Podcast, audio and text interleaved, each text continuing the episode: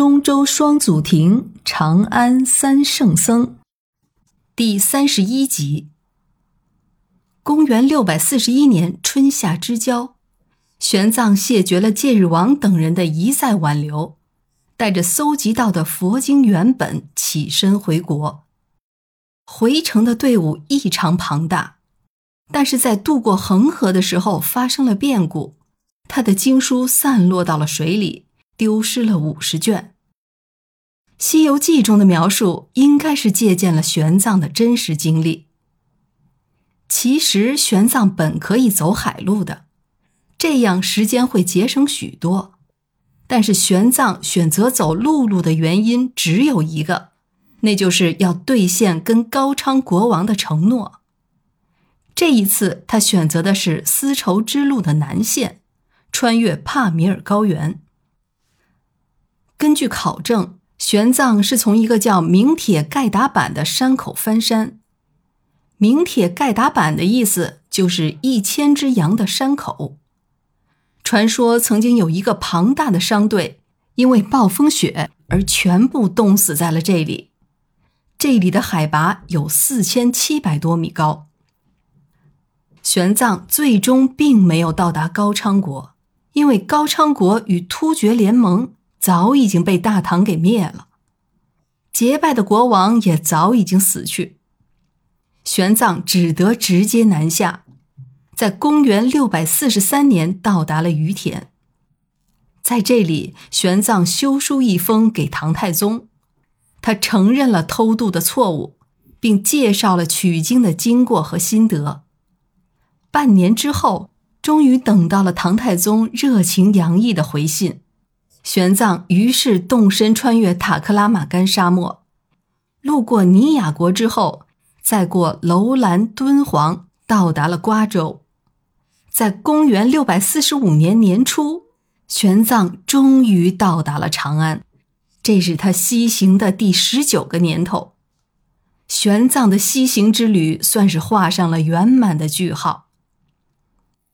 玄奘西行十九年。一共经历了一百一十个国家，带回来的经书一共有五百二十家，六百五十七部，还有大量的佛像、舍利等等。长安城举行了盛大的欢迎仪式，由宰相房玄龄亲自主持。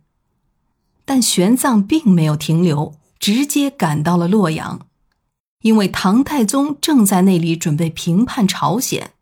他需要李世民的支持。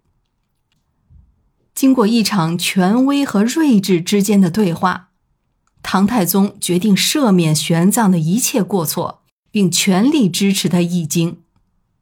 玄奘官宦之家的背景发挥了作用，给他在与唐太宗的沟通中提供了不少有益的借鉴。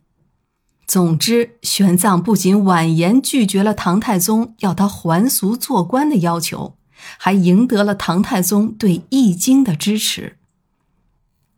不过，玄奘并没有完全称心如意。本来他是想在少林寺译经的，可是李世民并没有同意。他是怕在远离京城的区域再形成一个新的佛教中心。一场最终设在了长安的皇家寺院弘福寺。同时，唐太宗要求玄奘写一部笔记，来记录沿途所见。有了皇家的支持，一场的规模空前盛大。光全国征调的助理级的沙弥就有五十人，其中还包括比如灵润、法祥、辩机、道宣等佛学才子。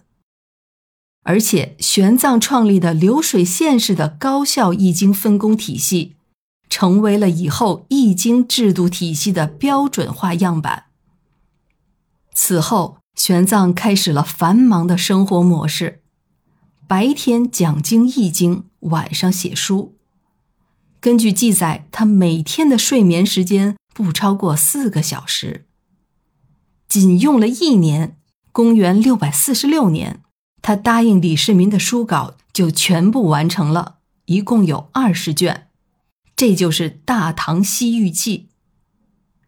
当时唐朝还没有控制西域，玄奘在这里就直接起名为大唐，而且开篇使用的就是奉诏篆书的文字，可见玄奘的政治素养有多高。